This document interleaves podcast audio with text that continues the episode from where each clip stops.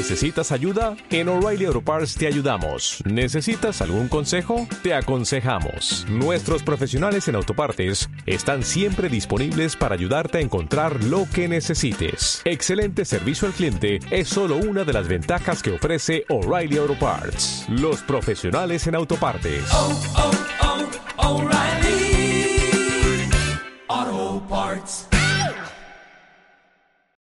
Eso era como dos países distintos.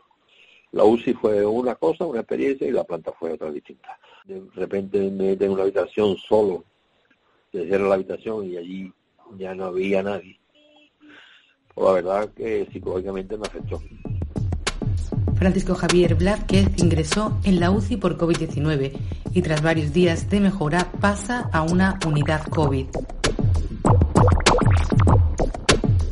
Bienvenidos a Hospital Vivo, una miniserie de un podcast de salud del espacio sonoro del Hospital Reina Sofía de Córdoba. En esta miniserie te mostramos cómo se adapta un hospital a la pandemia. Francisco Javier y Jesús, su hijo, son nuestros guías. Capítulo 3. Unidad COVID y vuelta a casa. Y de día me dicen, esta noche, posiblemente esta tarde, lo vamos a subir a planta. Y yo lo vi estupendo, porque digo, bueno, pues esto es la mejor señal de que esto va mejor. que diga. Yo vi el cielo abierto, porque digo, bueno, me va a dar la planta porque esto está evolucionando estupendamente. Además, yo ya me notaba mejor también. Fue una alegría bastante grande, aunque sabíamos que realmente donde mejor atendido iba a estar, pues era en la UCI. Pero bueno, eh, la planta es el paso previo a, a mi casa. Entonces, pues nos pusimos bastante contentos. Mi nombre es Juan Antonio Ortiz Minuesa, soy médico internista y en la actualidad estoy como responsable de la unidad COVID de enfermos de medicina interna en el Hospital General. Nosotros lo primero que hacemos por la mañana es comprobar cuáles son los pacientes que han ingresado, hacemos un resumen de su historia para evaluarlos y a continuación hacemos el pase de planta físico dentro de las habitaciones. Para eso utilizamos los equipos de protección individual. Ya estás hoy conmigo, ¿no? Sí. Genial. Yo me he visto y luego tú ya me guías. Entramos en la ¿vale? habitación y comprobamos si es necesario. Lo, lo, fundamental es la saturación de oxígeno, las constantes, que algunas veces ya la han tomado en enfermería, y, y preguntamos cómo ha pasado la noche, cómo se ¿Qué tal se encuentra. encuentra hoy? Muy bien, ¿Sigue mejorando? Si tenemos que explorar al paciente, también lo exploramos. Y sobre todo lo que intentamos es explicarle cómo va la evolución, aunque después, por supuesto, se informa a los familiares por teléfono. Nosotros, al menos una vez. Pero hay pacientes en los cuales tienen que entrar más veces, pues por ejemplo, un paciente que se desatura y que hay que aumentarle el flujo de oxígeno o ponerle algún tipo de sistema de respiración, pues a lo mejor hay que entrar otra vez. Yo soy Cristina Romero, enfermera de la planta de la tercera A, neumología del Hospital Reina Sofía, de aquí de Córdoba. Eh, Nosotros lo tenemos organizado de tal manera que, bueno, mientras la- una compañera está vestida, otra compañera se queda fuera y entonces va coordinando un poco lo que la compañera que está vestida va, va realizando. Se pone la medicación, si hay que sacar alguna analítica. Es verdad que la compañera que está fuera es el apoyo, vamos, es el ancla, es el ancla de la compañera que está vestida porque, pues eso, la, la va orientando, porque con tu un EPI puesto es, muy difícil trabajar con un EPI puesto, no estás centrada, estás, pues, pasas calor, no puedes respirar bien, las gafas también, yo por ejemplo que también llevo gafas pues más complicado, entonces la compañera de fuera es la, vamos, el ancla del... de Sí, la- mi nombre es Belén Cabrera, soy también enfermera. Lo que pasa que es verdad que pesa un poco el no pesa físicamente, sino psicológicamente, porque pasas muchísima muchísima calor y llega un momento en el que se te empañan las gafas, se te complica un enfermo y te tiras horas y horas vestida y entonces es verdad que es un poco complicado. Lo que pasa que bueno, desgraciadamente, pues ya nos hemos acostumbrado y es el pan nuestro de cada día.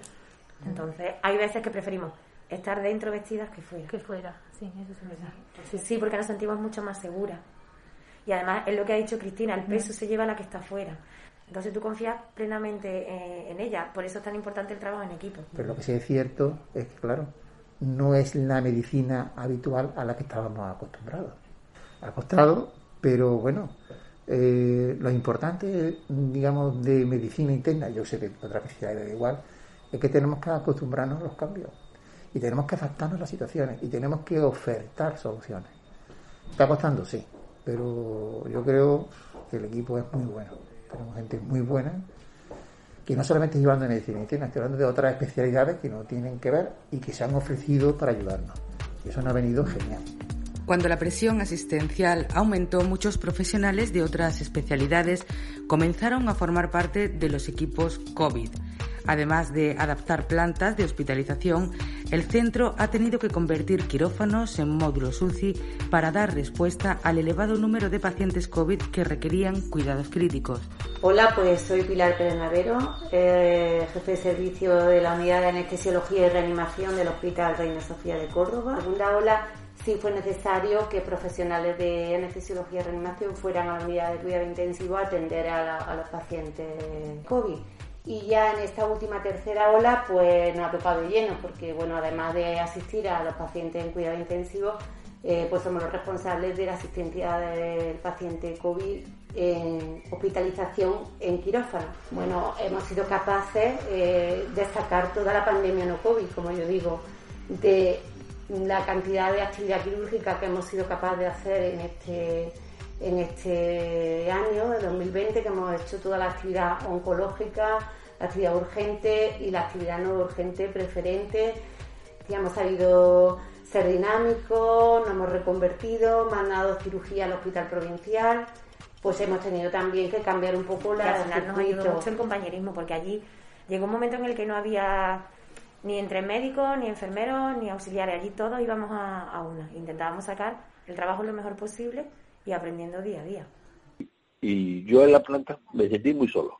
Y yo, y, yo, ya entonces, pues bueno, siempre se intenta estar con ellos lo máximo posible, hablar con ellos, en fin, les preguntas, intentas también que se rían un poco, y a la cantidad y al volumen de pacientes que, por ejemplo, ahora en esta tercera ola estamos teniendo, y entonces la verdad que se vuelve un poco más complicado.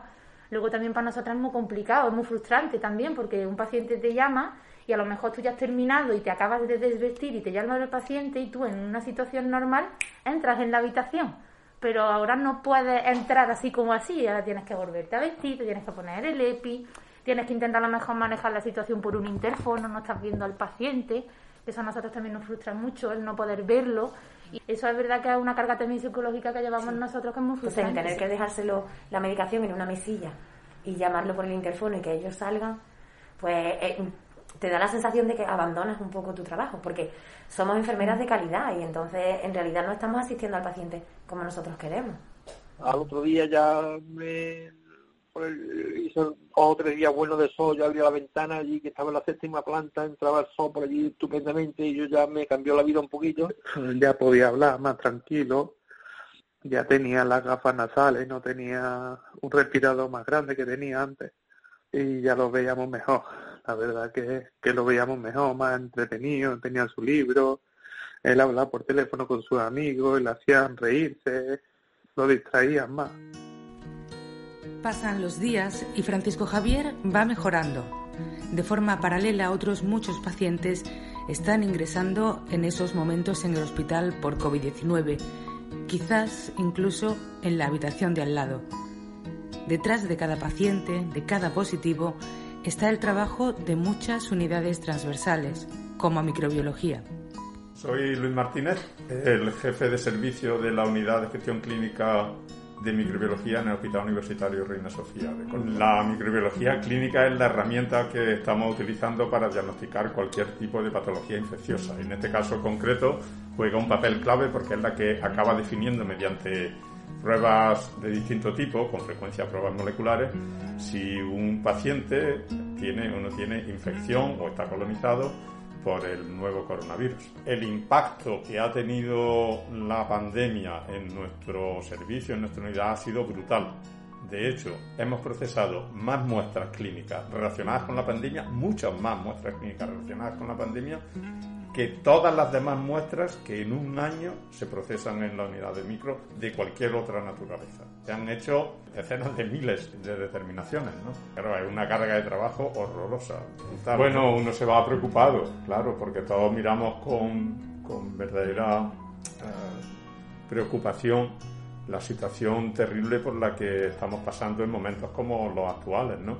En los que el número de casos de solicitudes que se hacen es grande y el número de resultados positivos que tenemos es también elevado, sabiendo que muchos de esos resultados positivos van a implicar en un buen número de casos ingresos de pacientes que a su vez requerirán muchos más estudios microbiológicos y que complementa la actividad que tenemos que hacer y que desgraciadamente algunos de esos pacientes pueden llegar a fallecer, que es la situación trágica, terrible final a la que siempre uno quiere pensar que el impacto sea el más bajo posible. ¿no? Bueno, a nivel personal, eh, es una situación dura porque mm, donde llegas a casa no terminas tu trabajo, continúas pues viendo de cómo está el enfermo, cómo va la evolución, aquel que has dejado pendiente de bajar a UCI, a ver si ha bajado a UCI o no. Y la situación es complicada. Pero tú miras a tu alrededor y ves que todo el mundo está implicado y entonces esto te ayuda bastante. Pero que está siendo duro, pero bueno, alguien tiene que hacerlo, ¿no? Es que hemos vivido verdaderos dramas ahí dentro. Sí. Esos pacientes solos, tú los quieres mm, es que los quieres alentar de alguna forma y darle esperanzas cuando ni tú misma sabes cómo va esto, mm. ni en qué va a desembocar, ni si la medicación que que hoy te han dicho que pongas va a ir bien, porque como aprendíamos al día a día, y tú quieres ayudar a alguien sin saber muy bien lo que le estás diciendo. Y lo estás viendo solo, solo que, que a lo mejor se muere sin ver más a ese familiar, o mm, los, los familiares que te llaman por teléfono pidiendo información. Es que la verdad que ha sido súper estresante. Para mí eso ha sido lo peor de todo. Sí, ya no era el EPI ni las horas de calor. No. Era el intentar consolar a una persona que no tiene consuelo. Uno de los tratamientos que reciben los pacientes COVID durante su ingreso es la rehabilitación respiratoria? Pues yo soy Mariola Fernández, soy fisioterapeuta de la Unidad de Gestión Clínica de Rehabilitación de aquí del Hospital de Reina Sofía. He estado desde el principio de la pandemia ahí en primera línea junto con todos nuestros compañeros. Y bueno, nosotros trabajamos con pacientes COVID tanto a nivel de UCI como luego si en, en planta también, los pacientes que están hospitalizados y en una tercera fase también a nivel ambulatorio, pacientes que ya están en casa y también pues siguen necesitando nuestra rehabilitación. Nuestro trabajo de respiratorio es muy importante porque tú estás favoreciendo el movimiento del diafragma, que es el músculo principal de la respiración, y entonces todo esto ayuda a que el paciente poco a poco vaya él poniendo más de su parte, por decirlo de alguna manera, y entonces dependa menos de lo que es la ventilación mecánica, de lo que es el aparato de, la respiración. Por un lado, eso pues es un momento de tensión, ¿no? De decir, bueno, esto es algo nuevo, entonces es una situación un poco de incertidumbre, ¿no? De incertidumbre de cómo el paciente va a responder a tu tratamiento, de cómo el paciente va a evolucionar. Pero por otro lado, también al principio, yo personalmente me sentía como motivada, ¿no? Mm, se veía que tenía el apoyo también de, de, la gente, ¿no? De, bueno, de que te animaban ahí desde sus casas, fue el momento también del confinamiento. Entonces era un poco esa sensación de decir, venga, que me rodeo de unos profesionales geniales que estos pacientes nos necesitan y nosotros vamos a darlo todo. Y ahora pues estamos en este momento en el que yo veo que otra vez la UCI está llena, las plantas están llenas, los compañeros y las compañeras pues están saturadas, están cansadas y, bueno, y, ves las noticias y ves en el día a día que hay una parte de la población que parece que no va con ellos la pandemia, ¿no? Y, estamos muy quemados, porque tú dices, Jolín, y yo no me he podido juntar con mi familia y tú sí, pero en cambio cuando te viste te das cuenta de que eres más fuerte de lo que pensabas, sí.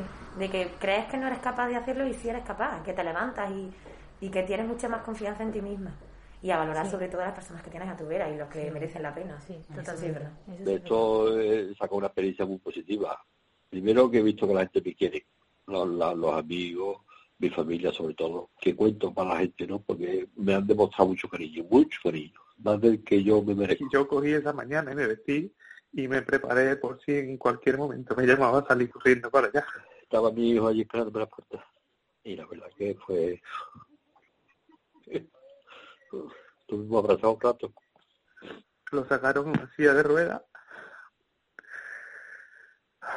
y lo vi llorando. Entonces lo ayudé a montarse en el coche. Y una vez que el coche, y digo, vámonos aquí, Jesús. Nos abrazamos en el coche. Y él estaba casi a llorar y llorar. Porque es que él se quería que, que no salía del hospital. Cuando llegamos a mi casa, pues estaban esperando mi madre y mi hermano en la puerta. Y nos dimos un abrazo los cuatro. Pues decía yo, Dios mío, mi alma de la que me he escapado, de la que me he escapado. Entonces, que, que, la gente se muere, se come. Esto se, se acabará en el sentido que todos entendemos de la situación de tipo médico, de tipo social, pero es presumible que se mantenga a lo largo del tiempo, en los próximos años, un cierto nivel de infecciones por coronavirus, por el que tenemos actualmente, por algunas de sus variantes. No sabemos cuál va a ser la evolución natural del virus a corto y a medio plazo.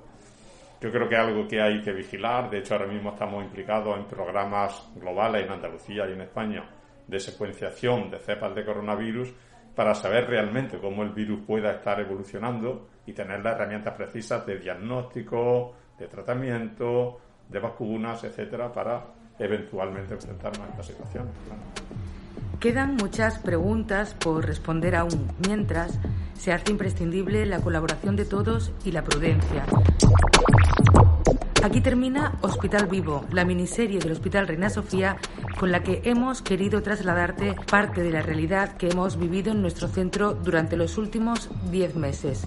Gracias a todos los profesionales que han querido compartir su conocimiento y emociones en estos tres episodios y por supuesto a la familia Blackhead, a la que le deseamos felicidad y salud.